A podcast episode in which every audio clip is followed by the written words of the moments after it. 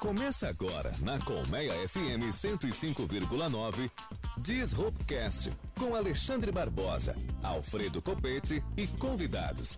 Informações acessíveis sobre inovação, tecnologia e direito em um formato dinâmico e simples. Disruptcast está no ar.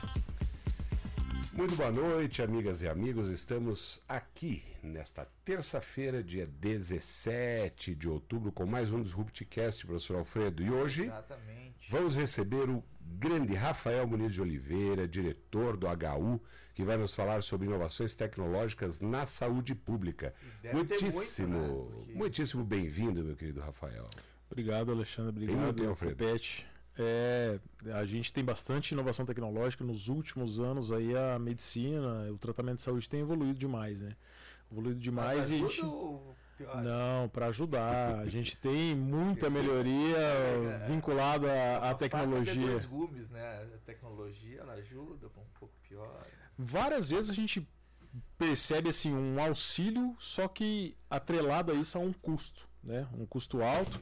E aí é- só que é, atrelado a esse custo imediato na- no investimento na tecnologia, a gente vê é, uma percepção, por outro lado, na redução do tempo de permanência do paciente, na melhoria do tratamento e a ser cada vez mais assertivo, na verdade, o, o, o, o tratamento desse paciente, seja na área médica, na área da enfermagem, fisioterapia, na área multiprofissional, né? E isso tem trazido vários benefícios aí ao, ao longo dos anos e nos últimos, digo eu, cinco anos, o, o avanço foi muito mais é, rápido do que nos anos anteriores, né? E eu te pergunto, Rafael, logo de cara, dos, falávamos aqui antes de começar, né, do desafio enorme que é estar à frente do hospital, da envergadura, do tamanho, da responsabilidade do HU, um hospital que é universitário, ele é regional, antigamente até era assim chamado, hospital regional, atende gente de toda a região e sempre, sempre, sempre, sempre a demanda foi muito grande. E a tecnologia melhorou isso em algum ponto? Ajudou nesta na melhoria dessa condição de atendimento ao público? É, é um hospital que a gente assumiu a gestão ali em janeiro de 2020, né, na direção geral. São vários desafios, principalmente que a gente assumiu a gestão em janeiro e em março veio a pandemia.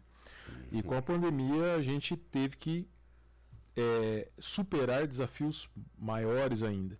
E é, tudo isso trouxe numa área tecnológica, como eu disse, nos últimos anos a melhoria foi espantosa, muito maior do que nos anos anteriores, no benefício do paciente.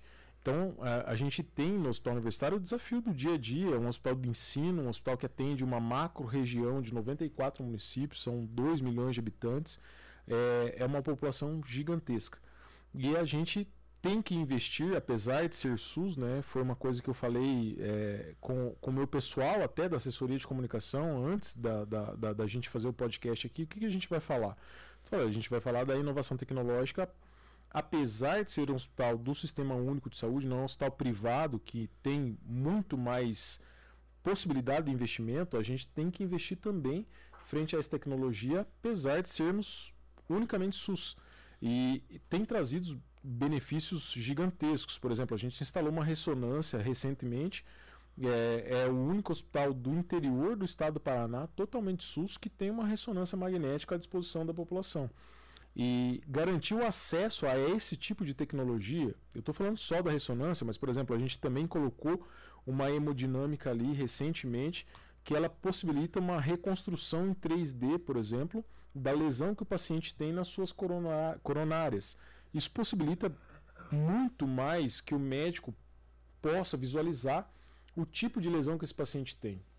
A gente fazer uma hemodinâmica simples que só vê o contraste passando nas artérias dos pacientes, a gente pode fazer uma reconstrução, por exemplo, em 3D, possibilitando ver qual é o, o, o diâmetro desse aneurisma, qual é o diâmetro da obstrução que esse paciente tem na sua coronária, e isso possibilita um tratamento mais assertivo, com menor tempo de permanência no hospital, e não é porque a gente é SUS que a gente não vai investir nesse tipo de tratamento.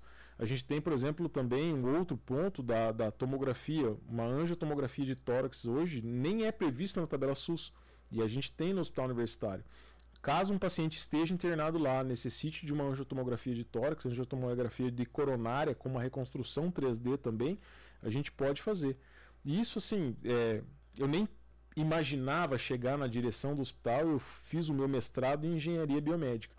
E no mestrado em engenharia biomédica a gente estudou alguns pontos, por exemplo, de inovações também que trazem para a área da saúde, como o diagnóstico minimamente invasivo. O diagnóstico minimamente invasivo por meio de fibra ótica, por exemplo, na identificação de um tumor. A gente entra com um catéter com uma fibra ótica e incide um, um feixe de laser, por exemplo, ou LED, e dependendo do qual é a composição daquele tecido, ele tem uma resposta. Então, se você incide num um exemplo básico para o pessoal ver, é, entender. Se você incide, incide o LED num, num, num, num, corpo escuro, ele vai responder escuro. Se você incide num claro, ele vai responder no claro. E a leitura dessa fibra ótica, ela diz, olha, respondeu escuro, respondeu claro.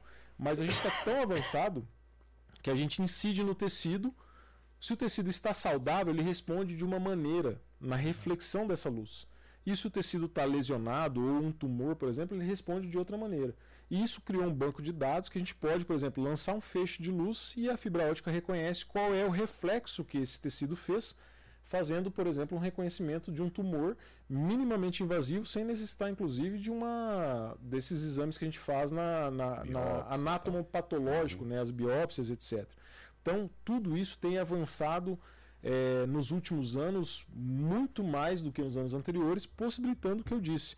É um tratamento mais assertivo, com menor tempo de permanência e uma sobrevida melhor para o paciente. Que legal. Rafa, explica para a gente como, como, como que são escolhidas, vou falar escolhidas para não sei se é o termo, mas como que são é, colocadas as tecnologias aqui, porque veio esse, esse equipamento para vocês e não outro, é por demanda, é pelo que o hospital oferece, pela, pela capacidade regional dele? Como é que isso vem escolhido, vem identificado pela administração pública para chegar até aqui? A gente tem uma conversa muito próxima, professora Fred, é, em relação à, Secretaria de Estado de Saúde. A CESA é quem financia a saúde pública no estado do Paraná. E aí a CESA, frente ao que o hospital oferece, o que o hospital tem de credenciamento, por exemplo, ela viabiliza recursos é, para esse tipo de investimento. Então, um hospital como o nosso, por exemplo, que é a maior referência em torno de 60 a 70% é traumatologia, a ressonância magnética e tomografia de uma maneira mais assertiva no tratamento do paciente, o investimento vai ser melhor. Então a gente viabiliza é, mapeando quais são as especificidades do hospital universitário, qual é a população que mais ele atende, qual é a especialidade que mais ele atende. Infelizmente, a gente teve um fechamento de um, do, de um hospital aqui na, na, nossa cidade, que foi o Hospital do Coração, no qual a, o hospital universitário teve que absorver também uma área grande da cardiologia. Então, tudo isso é mapeado entre Secretaria de Estado de Saúde e administração do hospital universitário, vendo qual é o melhor benefício para o paciente e qual é o melhor investimento sem, claro, é, é, exagerar nos gastos públicos, mas que atenda o paciente da melhor maneira e a gente consiga um resultado melhor. Então, tudo isso é discutido entre a Secretaria de Estado de Saúde e a gestão do hospital, vendo qual equipamento é melhor neste momento específico, qual a população melhor que a gente atende e qual é o melhor tratamento que a gente pode oferecer para os nossos pacientes. É muito bem calculado, vamos dizer assim. É bem calculado até pelo que eu falei, né? A gente não pode exagerar nos gastos públicos. Por exemplo, já houve solicitação ao hospital universitário, por meio da equipe, que a gente comprasse um, um robô que fizesse cirurgia minimamente invasiva com um cirurgião de São Paulo operando é. Online. Isso para o hospital universitário é inviável. Um, um, um robô desse custa em torno de 18 milhões de reais. E hoje a gente tem uma deficiência, por exemplo, em relação a um microscópio para a neurologia operar os nossos pacientes de uma maneira presencial. Esse investimento em torno de 4 milhões de reais. Aí a gente coloca na balança. Vamos investir num robô de 18 ou num microscópio de 4 que vai atender muito mais a nossa população frente ao que a gente recebe da regulação ou da macro-região, qual é a necessidade dessa macro-região.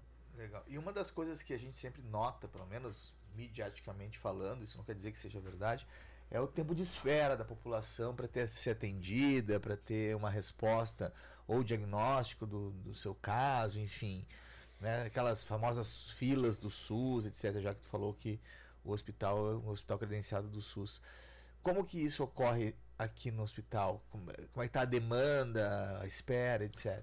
A gente tem é, acho que duas vertentes eu posso deixar bem claro assim a vertente da cirurgia eletiva essa cirurgia eletiva ela compete muito com a urgência e emergência hoje a gente tem um espaço reduzido por exemplo em relação ao centro cirúrgico a gente tem seis salas cirúrgicas a gente tem realizado em torno de 650 cirurgias por mês dessas 650 120 mais ou menos são cirurgias eletivas então a fila de espera da eletiva é muito grande porque a gente deveria fazer mais cirurgias eletivas, mas a gente compete demais com a urgência e emergência. Somos o único hospital porta aberta para SAMU, CIAT, e antes de quando a gente tinha ainda o, o, o pedágio, né, a gente era porta aberta para rodovia também. E aí essa cirurgia da urgência e emergência ela compete com a eletiva. O paciente que está dentro do hospital universitário, entrar, eh, que deu entrada pela porta da urgência e emergência, o máximo que ele vai esperar seria, por exemplo, numa situação assim que o médico avalia. O paciente é um paciente novo, tinha condições de continuar trabalhando e ele precisa de uma órtese, por exemplo, na hora de reconstruir um número fraturado, que tem o um material previsto na tabela SUS, mas esse material previsto na tabela SUS vai limitar o movimento desse paciente. É um paciente que vai continuar trabalhando por pelo menos mais 20 anos. Então o médico opta por fazer um, um, um material que não é previsto na tabela SUS. A gente coloca, instala. Nós somos o único hospital, inclusive, que pelo SUS colocamos material que não é previsto na tabela SUS. Mas esse sim é um problema que a gente tem que fazer um processo de compra para cada paciente. Uhum. Então, por exemplo, o paciente entrou, precisa de um material não previsto na tabela SUS, pelo Tribunal de Contas a gente tem que fazer um processo de compra mediante a toda a justificativa do médico desse material não previsto na tabela SUS. Isso vai pelos prazos legais em torno de 20 dias para a gente realizar a compra. Alguns pacientes conseguem ir para casa esperar se o medicamento via oral faz efeito. Ele consegue ficar em casa tomando medicamento via oral e, e, e suporta a dor. Alguns pacientes têm um quadro que é uma dor mais, é, mais pesada, ele precisa de um medicamento via endovenosa, esse não dá para a gente dar alta. Então, infelizmente, ele acaba aguardando dentro do hospital universitário em torno de 20 dias a gente até, finalizar a compra e desse material. Gera mais custo também, lógico, gera mais Sim. problemas, vagas, etc. E nessa pergunta do Alfredo tem a questão também que a regulação acaba sendo é, não é feita diretamente pelo HU das eletivas, né? A regulação das eletivas, sim, é feita pelo HU. A gente tem uma fila de entrada pelo ambulatório do hospital universitário e esse ambulatório gera as AIHs de eletivas. Uhum. Só que o problema é que eu tenho hoje na ortopedia 680 pacientes é, mais ou menos tá. na fila de eletiva. Uhum. Só que a porta de entrada da urgência e emergência, 60%, 70% é de cirurgia ortopédica. Uhum. E são pacientes que estão represados nas UPAs. CISOP vocês também fazem? Não, pelo CISOP não. A gente, a porta de entrada nossa é só o ambulatório do ah, hospital tá universitário. Então o médico que atende no CISOP é um especialista, ele uhum. precisa operar, ele tem que ter um lugar que opere. Então, se ele atende no CISOP e precisa gerar uma IH, ele tem que atender no hospital universitário também, ah, para encaminhar essa IH para o hospital universitário. Explique para o nosso pessoal o que é o CISOP. CISOP é o, é o consórcio né, intermunicipal do oeste do ah, Paraná. Isso. Então a gente tem um consórcio. A gente tem um consórcio aqui, além do Consamu, temos o consórcio do CISOP, que são dos municípios, né? que tem o ambulatório de especialidades ali, que in, recentemente, inclusive, foi é, reinaugurado, mudaram de prédio, etc. Mas esse ambulatório de especialidade, quando ele tem que encaminhar para uma cirurgia, se o médico que atende no CISOP não tem um atendimento em um hospital específico, ele não consegue Entendi. operar esse paciente. E o, e o HU, além de muitas especialidades, a gente ouve muitos elogios em relação a trauma. Né? Acidentes de o pessoal se como você falou, eu, eu sofri um acidente que tive uma fratura de úmero, eu sei exatamente o que você falou, quebrar o braço, vulgarmente falando, né? É, e o trauma, é, nessa urgência, né, nesses casos de urgência e emergência que você falou, é a maioria? Não? É a maioria. A gente tem ali, como eu disse, em torno de 60% a 70% são traumas seja traumas de acidente de trânsito ou traumas daquela violência urbana que não são acidentes. Vítimas de ferimento por arma branca, né, faca, vítima de ferimento por arma de fogo, é, tiro, e a gente recebe muito também é, pacientes vítimas de agressão. Não por arma branca, não por arma é, de fogo, mas é, briga de rua, pedrada, espancamento e etc. E a gente Espadada. é espadada. E a gente tem observado assim, uma crescente é, é interessante depois da pandemia, que eu tenho chamado a atenção, inclusive, das autoridades em relação à educação no trânsito. Né, a gente passou um período no município de Cascavel que a gente teve aquele é, que venceu o contrato dos, dos radares, né, da- da- da- do- dos pardais, vamos dizer assim. E aí o pessoal tem exagerado muito na violência, na, na, na velocidade no trânsito dentro do município. A gente pegava acidentes muito graves antes vindos da rodovia. Hoje a gente pega acidentes muito graves de dentro Ah, é? do município Ah, os mesmo. pardais não estão funcionando. Não, agora já estão. Estão. Mas voltaram a funcionar, eu acho que tem um ano. Nós ficamos quase um ano depois da pandemia sem os E aí radares. diminui. Aí a hora que volta a funcionar diminui. Olha só que agora é um, é, assim, vai ter um reflexo melhor ainda daqui a uns seis meses, pelo período que ficou sem. Então a educação no trânsito ela é interessante também que a- a- as autoridades a nível de como se fosse a unidade básica. Uhum. A unidade básica faz a atenção primária do paciente para que a sua saúde não deteriore a ponto dele precisar hos- hospitalização. E a educação no trânsito, ela é uma educação como se fosse a unidade básica para educar a população em relação a evitar altas velocidades, furar sinal vermelho e etc, para que a gente não tenha acidentes tão graves dentro do, do, do perímetro Perfeito. urbano para chegar à necessidade de uma E o hospitalização. álcool também, talvez. O álcool também influencia bastante. Né? A gente pega bastante vítima ali que estava sob influência de álcool. Né? E isso é, é- eu chamo de é, internações evitáveis. São pacientes que estão internados ocupando uma vaga de alguém que realmente não teve como evitar o quadro, Uhum. mas esses são evitáveis e acaba internando e ocupando um leito ali. E durante a pandemia, como houve lockdown e etc, reduziu drasticamente assim a- essa situação de violência urbana, seja no trânsito, seja em agressões, etc. Quando voltou e saiu o lockdown, de uma hora para outra subiu de novo. Internamento no E, pronto subiu, e aumentou em relação ao período Aumentou. anterior, porque o pessoal estava preso, saiu. saiu. O pessoal estava preso em casa. Sa- Saiu aspas, enlouquecido. E saíram E enlouquecidos. mais do que é isso, a gente observou muito uma redução da participação na saúde complementar. Olha aí. O paciente, o- o- a- a população em geral teve uma redução de, de- de- de capacidade de compra, etc. Qual que é a primeira Perfeito. coisa que a pessoa desiste? Do plano de Plano saúde.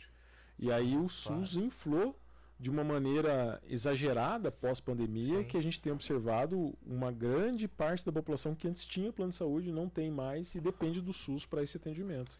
E uma, voltando para a tecnologia, os fluxos de trabalho dentro da- das unidades de saúde, dentro do HU, a tecnologia nos últimos tempos, vamos dizer, desde que você assumiu em 2020 o HU, você sente uma, um investimento do Estado, investimento do poder público em tecnologia para melhorar esses fluxos? Nós percebemos, eu percebia, pelo menos antigamente, no- no, na Procuradoria de Estado que nós tínhamos uma grande dificuldade de organização de algumas, de algumas coisas. Então, é, entra o paciente, o paciente tem uma, uma, um- uma ficha e essa ficha tem que ser preenchida e essa ficha ela era, ela era física e não comunicava com uma outra localidade que eventualmente ele precisasse entrar também no sistema. Como é que isso funciona hoje, Rafael? Isso melhorou? Nós temos uma integração, os prontuários médicos, essas coisas todas já estão em uma rede. A tecnologia, eh, neste momento histórico, ela já melhorou nesse sentido? Cruzamento de dados, né? intra-hospitalar ela melhorou bastante. É. Que a gente colocou ali é, em gestões anteriores já um sistema de prontuário eletrônico que faz não só prontuário eletrônico. Posso falar de marca aqui? Pode. Tem um, um sistema de gerenciamento hospitalar que é TASI que chama, que é da Philips. E ele tem, além de prontuário eletrônico, todo um gerenciamento hospitalar, gerencia inclusive compras, estoque, licitação, tudo. Tudo que precisa gerenciar um hospital, esse sistema faz. E nós estamos investindo eh, ainda em melhorias no sistema TASI. Essa semana, inclusive, estão em testes, por exemplo, de prescrições eletrônicas, checagem eletrônica. Então, a gente vai praticamente pelos próximos dois anos, acredito que abolir tudo que seja papel no prontuário do paciente e na gestão hospitalar. O que, que falta hoje que você citou é bem interessante a integração. A gente teve uma conversa com outros atores aí da tecnologia, da inovação tecnológica. Tem um, um, um pessoal de Curitiba que durante a pandemia eles criaram um robô chamado Laura. É um cara que é daqui de Cascavel, inclusive, mas hoje ele está em Curitiba. Ele teve uma filha e perdeu essa filha por. É, a, a, avaliação dele é por às vezes negligência e falta de comunicação entre a unidade básica e o setor de internamento. E aí ele criou um robô com o nome da filha dele que integra tudo isso. Só que a gente precisa, é, como nós temos o Tazi, a Laura conversa com o Tazi. Mas, por exemplo, nós atendemos 94 municípios. Como que a gente vai fazer com que esses 94 municípios ad façam adesão ao programa Laura? Para que a gente integre, por exemplo, a hora que o paciente internar no hospital universitário, o Tazi puxa dados do sistema Laura que consiga integrar todo o histórico desse paciente na unidade básica de saúde. O que, que esse paciente já fez na vida dele? Já fez uma cirurgia bariátrica, já teve uma gestação de alto risco, Isso é tem diabetes, tem hipertensão. Cruzamento de dados. Essa integração sabe? no cruzamento de dados é extremamente importante É, para nós no Laura- hospital. A Secretaria de Saúde tem que comprar a Laura.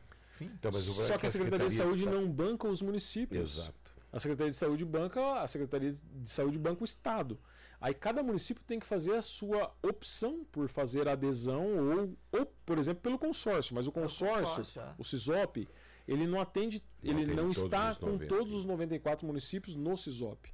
É, mas né? alguns Por não. exemplo, E têm Toledo- Toda a estrutura Toledo é Ciscopar, se eu não me engano. Administrativa. É outro consórcio. E a gente atende também a regional de Toledo, atende a regional de Pato Branco, são cinco regionais. É, Alfredo, e tem também o seguinte, o Estado, a uni, é, todo mundo sabe que é tripartite, né? A, Uhum. União, a União repassa a verba, o Estado repassa a verba, E mas tudo isso é muito, pelos muito municípios. estruturado de uma maneira que também você não pode falar, olha, município, gaste esse dinheiro com isso ou aquilo, não dá. E mais difícil ainda no processo de licitação, por exemplo, um município vai fazer uma licitação, ele não consegue dizer eu quero o robô Laura. Claro. Eu quero um sistema robô. deste. Pode ser que seja o Laura, pode ser que seja outro, que faça um preço menor, mas não atenda às expectativas e talvez não converse entre todos os sistemas. Mas hoje, por exemplo, vamos pensar nos nas na região nossa mais próxima. Existe essa integração? Vamos dizer até menos. Vamos, vamos pensar em Cascavel. Se hoje a pessoa entrar num, eh, em alguma porta da saúde, vai, vamos dizer que entre lá no, no Saúde da Família, alguma coisa. Aí depois ele precisa ir no HU, ele vai ter essa inter-relação, essa sincronia de dados ou ainda não? Ele tem, por exemplo, ele chega na unidade de saúde e precisa de um especialista. O médico da unidade de saúde vai solicitar uma consulta no especialista. Isso vai para a regional de saúde e a regional de saúde encaixa numa consulta no nosso Certo. ambulatório. Mas nós só conseguimos acessar os dados por meio eh, não integrado. A gente vai solicitar a informação para a unidade de Ainda saúde. não há integração. Não, ainda não há integração. Então é uma coisa complexa. Assim, Porque eu me lembro uma época, uma tinha- desfuncionalidade burocrática. Exatamente. Eu me lembro um uma época que o da- Regional de Saúde, uma época que a gente trabalhava bastante, com a- que eu te falei que eu atendia a saúde na Procuradoria, e eu, eu ficava bobo, Alfredo, de ver que tinha paciente que entrava em, entrava em vários lugares. Né? Entrava numa Acontece UPA. ainda. Por quê? Porque ele, ah, ele tinha dependência de analgésico. Então ele entrava numa UPA e, ah, tô com dor, não sei o que, dava analgésico para ele. Aí ele ia em outra, chegava na outra, ah, eu, Boa eu tô-. Por quê? Porque ele ia pegando analgésico de graça, né, do, do sistema. E aí um dia eu perguntei, tá, mas vocês não conseguem saber? Não, não, nós não temos integração de, de, de saber o que, que aconteceu. elementos Então isso daí é algo que é indispensável. Os representantes da Laura tiveram com- uma conversa aqui com a Secretaria Municipal de Saúde de Cascavel, com o fomento, inclusive, da Fundação Araucária, para que a gente conseguisse integrar pelo menos o município de Cascavel. Mas, pelo que eu soube nos nas últimas notícias, não, deu, não deram andamento, não sei o motivo. Mas a gente tem esse tipo de, de situação também nas eletivas. Por exemplo, há um paciente de Toledo, a regional é a vigésima Aham. ele tem uma IH emitida por uma Perfeito. prótese do joelho em Toledo. Daí ele vem aqui, falsifica talvez o endereço, ou tem um familiar que mora em Cascavel, emite uma nova IH pela regional de Cascavel. Aí consulta no CISOP e emite uma nova IH pelo CISOP. Então o cara tem três IHs emitidas para a mesma cirurgia eletiva, para ver qual que sai primeiro, ou talvez por desesperança na região que ele está, e aí acaba sobrecarregando o sistema de saúde, né? Claro. E a gente não consegue mapear a mesma pessoa, o mesmo nome, quais IHs que ele tem emitido pela Veja, falta da isso é integração. Isso é uma circunstância que está nos expondo aqui sob o ponto de vista da saúde, que é muito relevante. Uhum. Mas qualquer área se fosse pensar da administração pública, Tudo, qualquer problema que a gente tem, né? segurança, por exemplo, também não é completa, é muito mais vinculado, mas É é bem mais integrado. Mas não é também. Não é. Eu acho que é mais integrado porque é, a segurança pública é um, um ente só, né? Não tem a- o município o que teria a, a guarda municipal, por exemplo.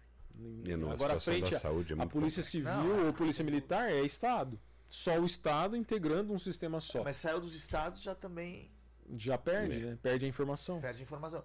Coisa que assim, que nós estamos dizendo, a tecnologia abarca isso de forma assim categórica de como resolver essa circunstância. A questão é a burocracia da estrutura pública que não é capaz de absorver isso de uma Exatamente. forma inteligente e eficiente. E é, E reconhecer quais são os benefícios da, Claro. da, da, da, da tecnologia frente a isso. Frente a você, por exemplo, imaginar que você tem no estado é, 50 mil pacientes aguardando cirurgias eletivas, mas no fim, se você for integrar todo o sistema, vai baixar esse número para 30 mil. Exato. É uma redução significativa a nível de Significativa. estado. Né? É um, é, um, é um, aspas, gasto público e é também um, um trabalho, obviamente, hercúleo, que se faz, mas que resolveria um- uma série de problemas Sim. e melhoraria demais a gestão de vocês. É verdade. É, você, um- como diretor, poxa vida, imagina o tanto de, de melhorias que você conseguiria a partir desse. E imagina uma gestão a nível estadual, né? Por exemplo, a nível de Secretaria de Estado de Secretaria de Saúde Estado mesmo. mesmo. É, qual, o, quais os benefícios que essa integração traria, César? Mas tu sabe, Rafael, agora vocês falando, tava, a gente falou da questão de cruzamento de dados, estava pensando o seguinte: tem um Nobel de Economia, não sei se você ouviu falar dele, Alvin Roth, que ele tem um livro chamado Como Funcionam os Mercados. Ele ganhou o Nobel em 2012. Por quê? Porque ele falou uma fala muito singela: o mercado não funciona por um sistema de preços, ele funciona por um sistema de encontros, de matches. E ele, eh, a pesquisa que ele fez a partir da teoria dos jogos foi para o cruzamento de dados do, do transplante de rim nos Estados Unidos. Então, a- aquilo que era extremamente complexo, as pessoas morriam por conta daquilo, ele jogou num banco de dados com inteligência artificial eh, eh, desenvolvida e agora todas as pessoas, os familiares, estão todos integrados. Então, o rim DA vai para C, o DC vai para J, J, porque as compatibilidades que eram jogadas no sistema eram, eram eh, deficitárias. E agora tudo é muito bem cadastrado. E assim, isso ele mostra por vários elementos dentro da cultura americana, de, por exemplo, até achar estágio na- no curso de direito. O cara quer fazer um estágio com o juiz tal. Ah, mas o juiz tal quer alguém assim, não Então, eh, sabe, fica um negócio que realmente eh, as pessoas não encontram o que elas querem, não porque não tem o que elas querem, é porque os dados não foram bem cruzados, né? Então, por exemplo, se você vai colocar alguém numa uma família que vai colocar o filho numa escola, nos Estados Unidos é de acordo com o bairro. Ah, eu sei que naquela escola ali, do lado de casa, tem muita gente, tem, tem muita fila. Então eu vou na escola lá longe. Mas vários pensaram que nem eu e foram na escola lá longe, no fim da escola. No fim, aquela lá que mais. Por quê? Porque não tem o cruzamento de dados. Então, o que, que ele fez? Ele criou um sistema operacional dizendo que isso tudo, é para ele, chama de mercado. Não é mercado de compra e venda, é um mercado de encontros. Sim. né? E esse mercado de encontros faz com que a- a- a- os anseios das pessoas dentro da estrutura organizacional, seja pública ou seja privada, se resolva de forma muito mais eficiente é a partir de uma cooperação inter, interpessoal. É, a, a alimentação dos sistemas hoje de, de tecnologia, é, ela é muito ainda dependente, né? Aqui, eu digo aqui no Brasil, aqui na nossa região, por exemplo, da alimentação humana. Mas um exemplo que eu dei, por exemplo, do robô Laura, ela, ela- esse robô ele lê os exames laboratoriais dos pacientes. E se o paciente começa a deteriorar e o médico não nota, o robô alarma por inteligência artificial, porque ele tem um banco de dados gigantesco do que acontece na Entendi. deterioração de cada paciente, de cada caso específico. É a minha. é, O que eu venho falando já há bons anos, mais ou menos desde 2014, quando eu escrevi minha tese de doutorado, é que nós, além do Alfredo ter dito do sistema burocrático, nós temos uma lentidão de implementação de tecnologia. Temos. Por quê? Por medo, primeiro. Medo de perda de dados, medo de que a coisa não funcione. Segundo, por falta de investimento. E terceiro, e o pior, por uma má gestão organizacional. Porque isso que você falou, ah, a, a, a, nutrir o sistema, alimentar o sistema é humano. É lógico, e não vai ser diferente até que você alimente o sistema de modo que ele consiga a se comunicar com outros. A inteligência artificial é um só dos diversos modelos que nós vamos ter e ferramentas Sim. que nós vamos ter dentro da tecnologia. Então eu fico bobo, sinceramente, de ver, por exemplo, que registro de imóveis é, que tanto é. falam que nós vamos, ah, que agora tem a lei do SERP, só um exemplo saindo um pouquinho da saúde. Sim, sim. Mas que nada acontece, não, não tem integração nenhuma.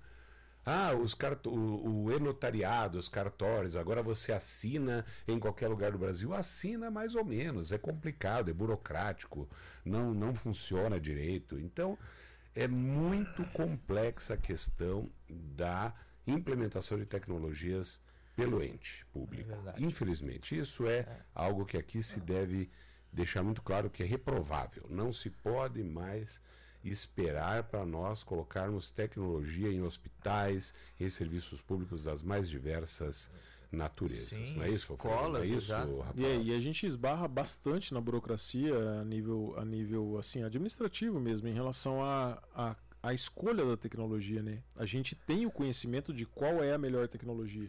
Só que na hora que você vai fazer um processo licitatório, você não pode fazer a escolha. É. Você vai fazer um descritivo mediante a que atenda. E às vezes a que vai participar atende o descritivo, mas não é a melhor tecnologia disponível é, para a gente conseguir hoje fazer. a lei de licitações já é, é uma nova lei de licitações, ela já tem um espaço maior de possibilidade tem. de decisão pelo administrador público.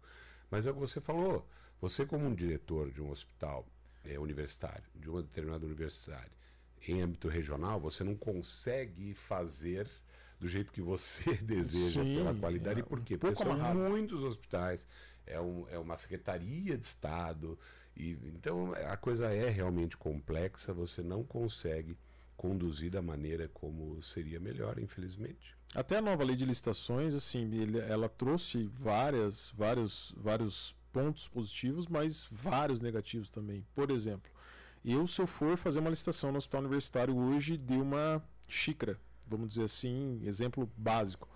Mas se a CESA tiver uma licitação dessa xícara, eu tenho que aderir à licitação tem, da CESA. Tem. Porque a PGE deu um parecer dizendo: olha, o mesmo CNPJ Saúde, que é o Fundo Estadual de Saúde, não pode pagar em Cascavel R$ reais na xícara, em Londrina 4, em Curitiba 3 e em Maringá 8. É isso por causa de um monte de problemas que aconteceram no passado. Mas aí o que, que a gente vai ter, por exemplo? O, o, o, processo que eu faço aqui da xícara que me atende não é a xícara que a CESA tem listado lá. Mas eu tenho que aderir ao pregão da CESA. A gente teve, por exemplo, agora recentemente um problema sério em relação a luvas. A gente teve que aderir a um pregão da CESA porque tinha uma licitação. A hora que chegou o lote de luva no hospital universitário, todo mundo reprovou. Pô, eu vou vestir a luva rasga. Eu vou vestir a luva rasga. Eu vou vestir a luva rasga. É um e aí a gente fez uma padronização que é perdeu a outra coisa muito mais simples, que é muito mais e menos complexo, menos importante, inclusive. O canetão da Unioeste ele já chega sem tinta. Não, já não funciona. É, não funciona. Cara, isso é pronto da licitação. Os caras compram é mais barato, sabe? E daí o professor não consegue dar aula. Eu levo os meus de casa. Né? Mas assim, para te ver, em toda a órbita do setor público Infelizmente, tem é essa questão. Complicado. Alfredo, estamos com o nosso não horário. Não temos tempo para mais nada. Mais nada. Deva já nos olha com é. aquela cara, assim. A Ângela Conversa fala, boa, a gente não deu tempo vida, passar, né? né? É isso, meu amigo. Conversa boa. Muito boa. Passa rápido. Muito obrigado, Rafael. Obrigado, obrigado mesmo. Obrigado, obrigado aos seus... ouvintes, certamente. É, na Colmeia aqui, também depois no Spotify, no YouTube. Tem ocasião. É, ter ocasião de te ouvir é uma grande alegria para todos é, nós. Obrigado a vocês pelo é convite. Exatamente, semana que vem, às 21h30, terça-feira, é isso aí, aqui na Colmeia teremos mais um Disruptcast. Muito obrigado, Rafael, Alfredo, um abraço a todas um abraço e todos. A todos a Valeu. Obrigado a vocês, valeu, um abraço a todos.